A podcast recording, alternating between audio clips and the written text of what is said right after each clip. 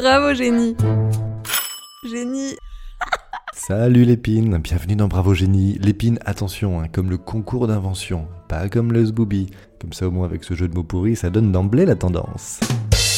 L'épine, qui ne sera pas non plus celle du sapin donc, mais bien celle des inventions et des inventeurs et des découvreurs, mais avant tout des gros chatteurs. Car clairement, ce que l'on préférera ici, c'est parler des grandes choses du monde, mais qu'au départ personne ne calculait du tout, et qui sont juste le résultat d'un énorme coup de cul. Pasteur, qui met 10 ans à découvrir le vaccin contre la rage, c'est bien, respect hein. Bon, même si des fois quand t'entends parler Eric Zemmour, t'as un peu l'impression que tout le monde n'a pas été immunisé, mais bref, c'est bien, mais c'est quand même moins fun qu'un chercheur qui cherchait un médicament contre l'angine de poitrine et qui au final a inventé le Viagra. Imagine les mecs, les cobayes, ils arrivent plein d'espoir. Ça fait 6 mois qu'ils ont le thorax en feu, qu'ils respirent aussi bien que ton petit frère asthmatique à qui tu mettrais deux bouts de coton dans le nez pendant qu'il dort, et hop, une petite pilule bleue et ils repartent toujours malades, mais avec un barreau énorme. Choisis la pilule bleue et tout s'arrête. D'ailleurs, le laboratoire qui a découvert par erreur le Viagra, c'est l'américain Pfizer, accessoirement le même qui vient de trouver le vaccin contre le Covid.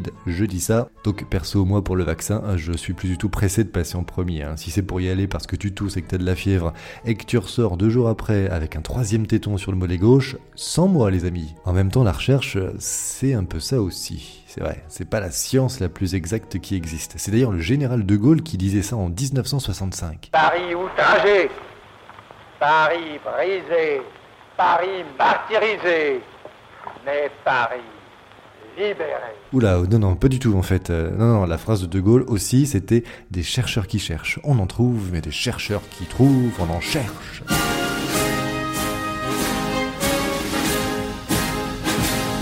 Mais je m'égare un peu comme Hélène s'égara. Y a trop de gens qui t'aiment. Ouais, là je suis pas sûr, c'est l'épisode 0, ça fait un peu tôt quand même. Bon, tout ça pour vous dire que dans ce podcast, on parlera plutôt des grandes découvertes qui n'avaient à la base pas du tout l'intention de l'être. Découvertes. Et on s'intéressera surtout à celles et ceux qui les ont faites. Euh, Les découvertes donc. Celles et ceux sans qui nous n'aurions jamais connu la radioactivité, le Machu Picchu, les carambars ou encore Alizé.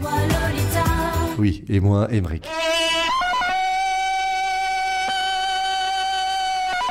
Et toi Tarzan, voilà, tout le monde est là, c'est cool. Bref, celles et ceux sans qui, d'une certaine manière, nous ne serions pas ici. Alors bienvenue, merci et surtout bravo, génie.